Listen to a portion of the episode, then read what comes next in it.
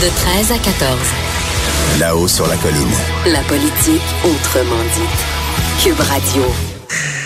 Alors, on est de retour à la haut sur la colline euh, et on va rejoindre Lise Ravary dans sa forêt. Bonjour Lise Ravary, chroniqueuse au Journal de Montréal. Bonjour. Hey, hier, en parlant de ma forêt, Ouais. je m'en venais du village et j'ai vu un troupeau euh, de chevreuils. Il devait y en avoir au moins 50. Il Ah était oui? à peu près à 20 pieds de moi. C'est vrai? Ça, C'était extraordinaire. et sais-tu Vive, qui j'ai à côté de moi actuellement, Lise? J'ai Louis-Gilles Franqueur à côté de moi. Oh, ben Louis-Gilles, il va quand même... Il, Il quoi faut je pas parle, lui il dire que t'as vu des chevreuils, il va aller tirer. Ouais, Là, ouais, t'exagères. ben, je dirais pas où je reste. OK. Sa chasse a pas été bonne cette année, en plus. Oh Pas dans non? mon cas. oh. Ouais, c'est ça, hein? Pas dans- elle C'est ça était que j'ai très bonne. Elle a été bonne? Ah oui, OK, OK, je Ma pensais. fille, mon gars et moi, on, a fait chacun notre chevreuil. Bon. Mais on les admire tout le reste de l'année, par exemple. Ben, non, mais c'est grave. Moi, je, je suis pas contre la chasse, là. Je, vraiment pas. La Mais non, chasse, mais évidemment, euh, dans Je les, dans les respects, parce que je trouve que c'est un écologiste paradoxal à certains égards. Non, moi, je pense que les gens qui font de la chasse responsable, ça fait partie de l'écologie. Exactement. Eh bien, est-ce Oui. que le- euh, la question donc que je vais te poser, c'est est-ce que Québec solidaire fait de la chasse responsable avec le gouvernement en disant qu'ils Oh, vont je, faire me, un, je me doutais que essayer un de... blocage systématique? Hein? Écoute, je, je, je t'avoue que quand j'ai entendu les commentaires euh, de Manon Massé, euh, je, je me suis dit, dans un, de, un des bons mots de Jean-François Lisée, et dans sa vie, à date, il y en a beaucoup, là. Oui. Mais un, pour moi, des plus drôles, c'est quand il a appelé euh, la, direction de Québec solidaire le Politburo. Ah oui, ah oui. J'avoue que celle-là, je, je, je l'avais trouvée très bonne. Un petit côté soviétique, là. Ah, du côté soviétique. Et quand on vient dire à la population Oui. qui a élu, dans les règles de l'art, un gouvernement euh, qui a une opposition, c'est normal. Eux, c'est la deuxième, c'est parfait, ils ont un rôle important à jouer. Mais quand on vient dire, nous allons faire obstruction à votre programme parlementaire, là, j'ai un sérieux problème. Ai-je raison? Ben, elle en a reparlé ce matin à la période de questions, puis on t'a sorti l'extrait juste pour toi, euh, Lise Ravary. On peut écouter donc Oui. euh, l'échange entre Manon Massé et François Legault ce matin à la période de questions.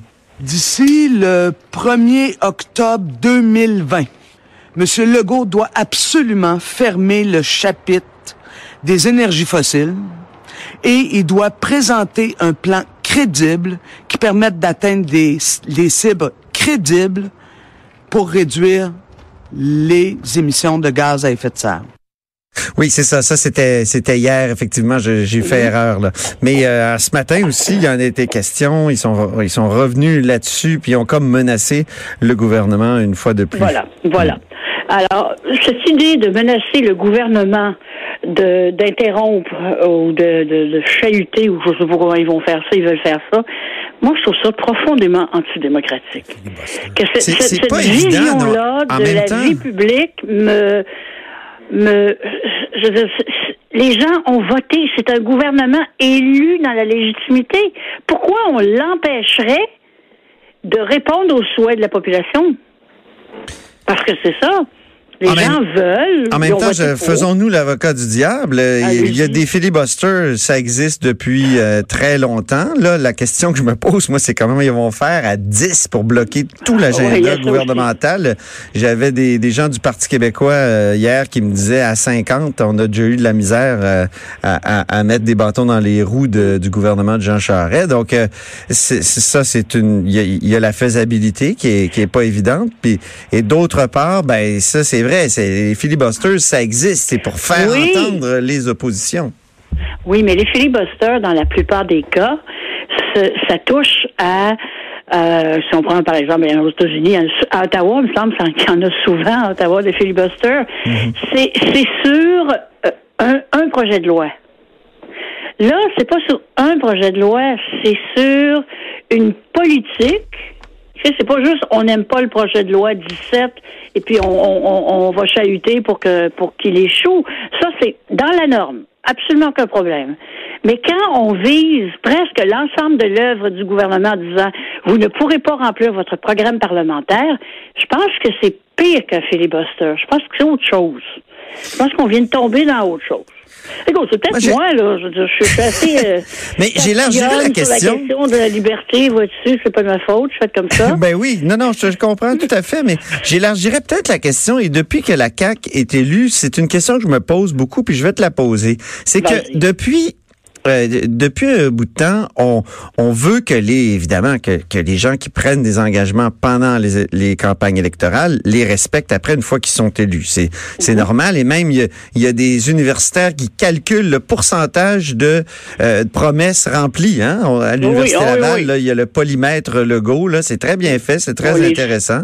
Et en même temps, on réclame tout, on dit tout le temps, ben attention là, euh, obtenir un mandat électoral, c'est pas régner en maître sur la démocratie, sur sur la société, c'est que pendant pendant les quatre ans là, euh, il y a pas, on n'a pas élu un roi là, et qui, non, qui- non, non, il faut qu'il écoute. C'est pas, Donc, y a- François Legault n'est pas Louis XIV. non, c'est ça. Y a, mais il y a comme une tension euh, démocratique qui me semble de plus en plus forte. C'est qu'on on a des moyens aujourd'hui de manifester qui sont presque illimités avec les médias sociaux, évidemment avec les manifs. On le voit en France avec les gilets jaunes.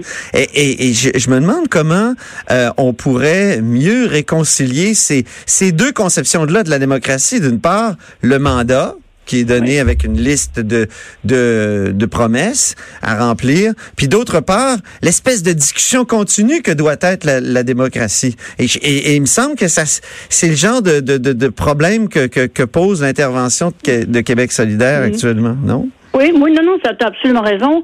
Par contre, euh, je pense que la tension, c'est inévitable. Hein?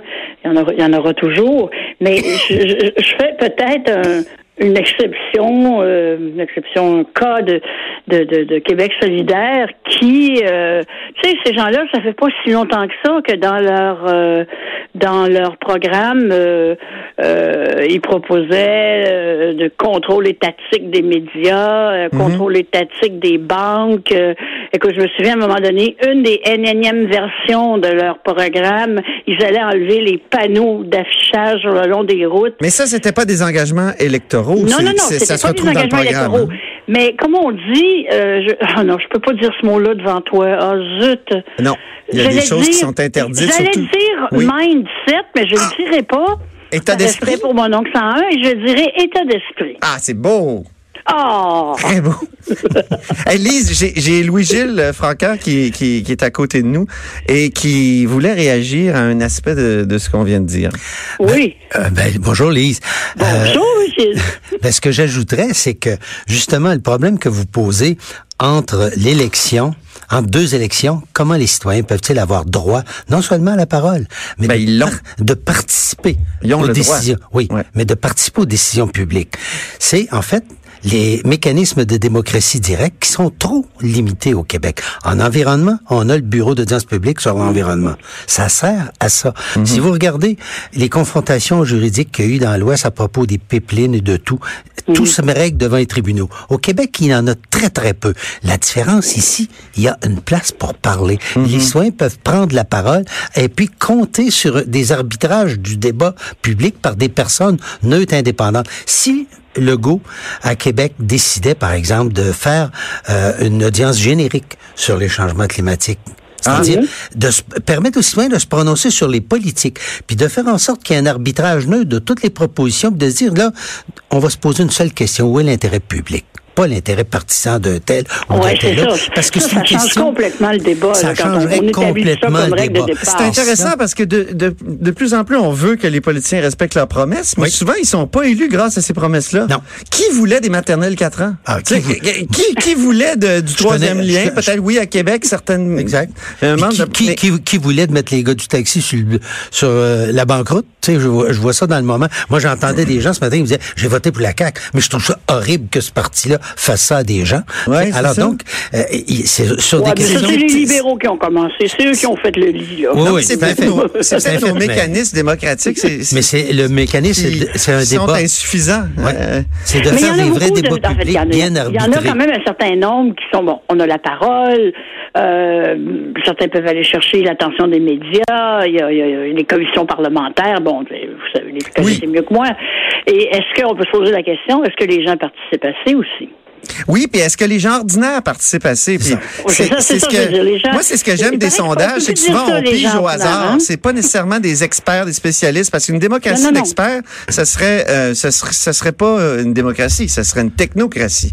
Donc, c'est intéressant qu'il y ait des sondages pour nous amener ailleurs, à des, pro- des, des, des, des- ou, ou du côté des, des priorités de, des, du, du monde ordinaire. Hein? Et ça, ça c'est, c'est important, qui sont pas nécessairement des experts, des gens très Mais tu peux connaissants. avoir des mouvements de foule qui résistent pas une analyse de qu'est-ce qui est l'intérêt public. Ouais, voilà. Et ça, Ben, là, je pense que le, le printemps étudiant, c'en est une, une, Oui. une, une démonstration. Ben moi, le lynchage, que ce soit à l'époque du western, euh, où on pendait les gens au bout du village, qu'on les roulait dans le bitume avec les plumes, bon, euh, je trouve qu'en démocratie, euh, si le poids du peuple, même à ça, faut qu'il y ait des contrepoids. Et c'est là que le débat public, arbitré par des gens vraiment indépendants, ça fait la différence. Parce qu'il Ou faut... peut-être, moi j'aurais des questions. des sondages délibératifs. Tu, tu fais un premier sondage traditionnel, puis dans un deuxième temps, tu réunis une partie de l'échantillon euh, sur la question que tu, que tu veux traiter. Fouilles. Puis là, tu as, le reflet de l'opinion publique si elle était un peu mieux informée.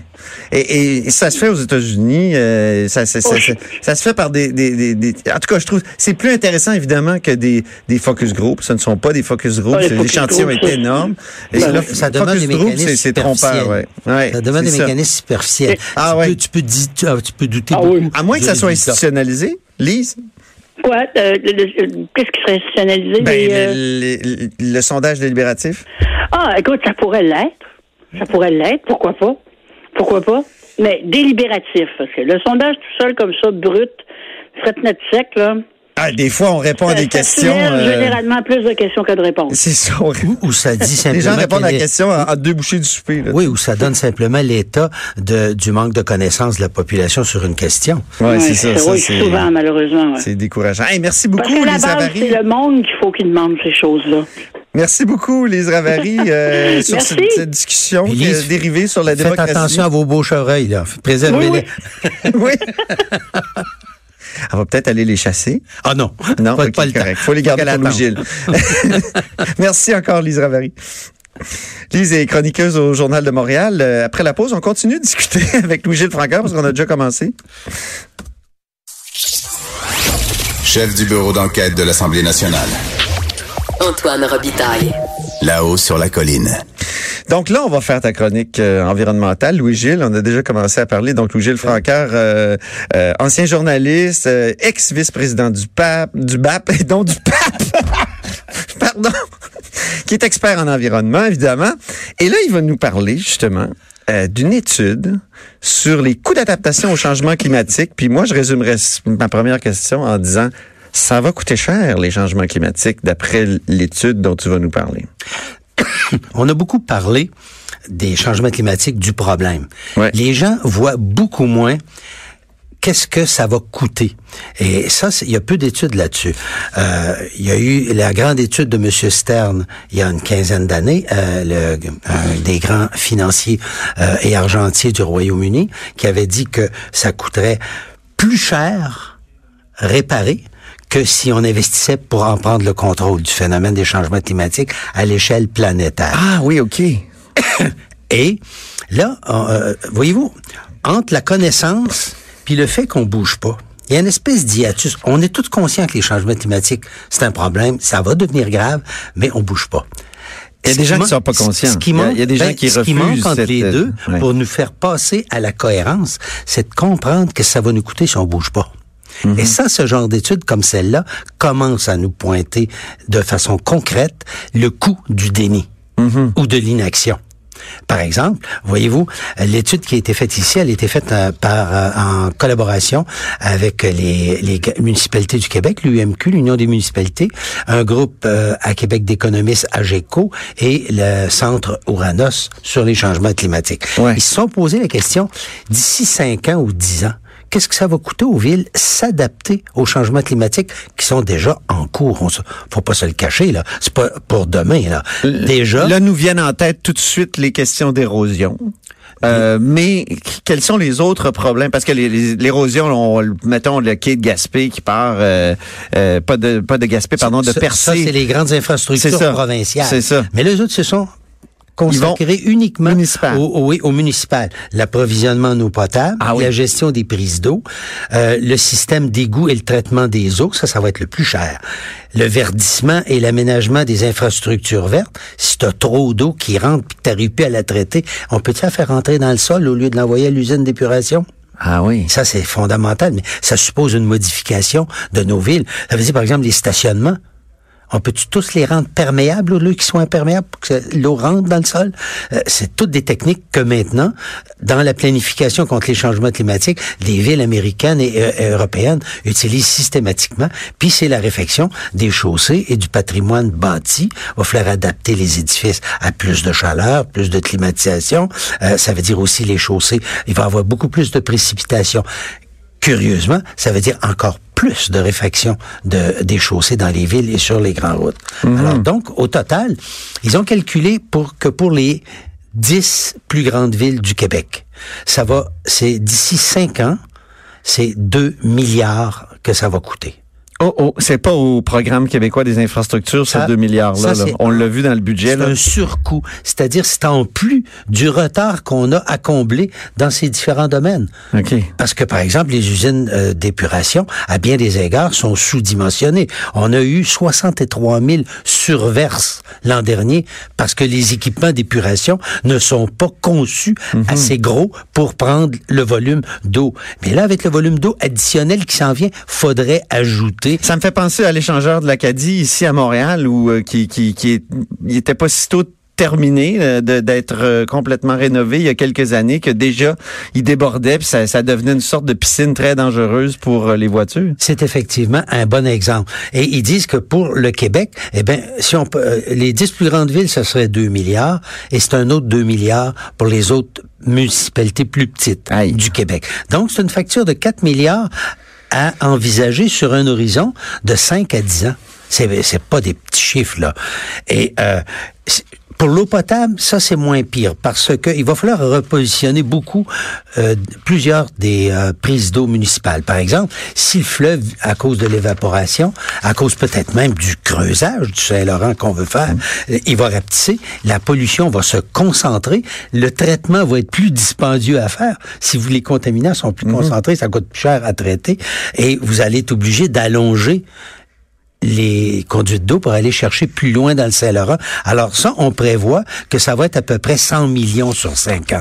Il Mais- nous reste euh, deux ou trois minutes. Est-ce que je, est-ce que je peux aborder un autre sujet? Allez-y. OK. C'est il y a, il y a deux fils de ministres euh, de la coalition Avenir Québec du gouvernement euh, Legault euh, qui sont montrés très déçus publiquement de euh, du, du budget de, de leur papa. Et c'est le fils de nul autre que le ministre des Finances hein, Oui. qui Du euh, Conseil du dit- Trésor. euh, attends, des finances d'abord. euh, Oui, Éric Girard, il a admis que Oui, ses enfants n'étaient pas contents, Oui. qu'il trouvait que c'était un budget qui était passé en environnemental. Mais il y a aussi eu la lettre, euh, mais mais vraiment décapante, Solide. de de Charles Olivier Dubé, le fils de Christian Dubé euh, du Conseil du Trésor. Moi, j'ai trouvé que cette lettre-là était même excessive. À un moment donné, il, il menace tel un, un Khmer vert, si tu me permets, de, de, de famine les générations précédentes qui n'auraient pas assez agi pour l'environnement. Qu'est-ce que tu as pensé d'abord de, de la réaction de ces deux-là, puis peut-être des excès de, de certaines de, de cette dernière Mais lettre? je trouve que dans ta chronique, tu avais raison de dire que l'écart, le choc des générations est peut-être plus fort au sein de la CAQ Oui. qu'au sein du PQ. Oui, je trouve que tu as tout à fait raison là-dessus. Et je pense que ça va persister parce que, écoute, ils ont littéralement jeté l'environnement l'eau à la CAQ. Le budget de cette semaine, là, le budget du ministère de l'Environnement est toujours à 0,2% du budget de l'État. C'est un petit budget, là. C'est un cinquième de 1% C'est même pas 1% du budget de l'État. Et le ministère de l'Environnement, quand on regarde les budgets, il se retrouve au 19e rang sur 20 ministères. Ah oui. Il y a juste la francophonie qui a moins d'argent que le ministère de l'Environnement. Alors que dans les sondages... C'est pas un vrai les- ministère en plus. alors que tu voyais pendant des sondages que c'était très près des préoccupations principales en haut de la liste, que sont la santé ou des enjeux comme ça. Alors, il y, a une, il y a vraiment là un écart qui va aller croissant. Et il va partout croissant sur la planète. Quand je vois le jeune dire, toi, tu as trouvé ça excessif, moi, je l'ai pas trouvé excessif. Parce qu'il dit, on va, les vieux, là, peut-être que dans 25 ans, on va manquer d'argent pour, pour sauver notre peau, on, va- on va être obligé de vous priver de nourriture d'un C'est terrible, ça. Voyons donc, une- Louis ben C'est une blague, c'est une caricature. Sauf que, qu'est-ce que, est-ce qu'on fait mieux pour nos vieux dans le moment? C'est menacé On de famine. Oh, oui, non, je comprends. Non, non, on fait mieux pour nos mieux, euh, nos Oui, vieux actuellement. Ben oui, ils ont de la bouffe texturée. Oui, c'est ça. Ils ont dû manger mou, au moins. Là, ils, vont peut-être lui couper le manger mou. Mais une chose est Ah, mais c'est certaine, terrible de dire ça, moi, je trouve. En tout cas. moi, je pense que c'est une façon de dire, vous allez avoir un coût à payer. Tu sais, à- présentement, à l'échelle de, de la planète, là, les juristes parlent de, de faire un crime contre l'humanité, Oh. le déni des politiciens pour s'attaquer au changement climatique. Planète en danger. Tu sais, quand tu dis, c'est un crime que de ne pas prêter assistance à une personne en danger? Ah oui? Ben, on dit les politiciens, à le moment qui font du déni et qui prêtent pas assistance à la planète, puis qui vont faire que la prochaine génération va se retrouver dans quelque chose dont on n'a pas idée, c'est plus qu'un problème. Ils ont une responsabilité qu'ils vont devoir assumer. Ce qu'il dit indirectement, c'est si vous voulez pas l'assumer, la responsabilité maintenant, on va vous demander des comptes éventuellement. Ouais, oui. Quand il dit peut-être qu'une façon malhabile, mais je suis certain que Un peu poétique. d'ici 20 ans, Le caractère poétique de la lettre. oui, oui, très, très bon. Et les images sont fortes, c'est bien écrit. Euh, mais d'ici 20 ans, je suis certain que non les- la participation à l'écocide en cours va devenir un crime va devenir euh, va être sûrement balisé par le droit pénal international. Et il y a de nos politiciens qui vont se retrouver au banc des accusés. Aïe. Ah, oui, C'est inévitable. C'est déjà dans les Merci. forums de droit international. Ben merci beaucoup, euh, Louis-Gilles Francaire. C'est déjà tout pour nous à La Haut sur la Colline. Euh, merci d'avoir été à l'écoute. Et demain, je serai de retour dans mon milieu naturel, le Cochon. Merci à l'équipe. Donc, je parle de Joanie Henry à la mise en onde, Alexandre Moranville à la recherche et Sophie Durocher suit avec On n'est pas obligé d'être d'accord. Alors, à demain. Une autre vision, plus d'opinion. À venir sur Cube Radio. Dès 14, Sophie Durocher, dès 15, Mario Dumont et Vincent Dessureau. dès 17. Le TVA 17h. Cube Radio.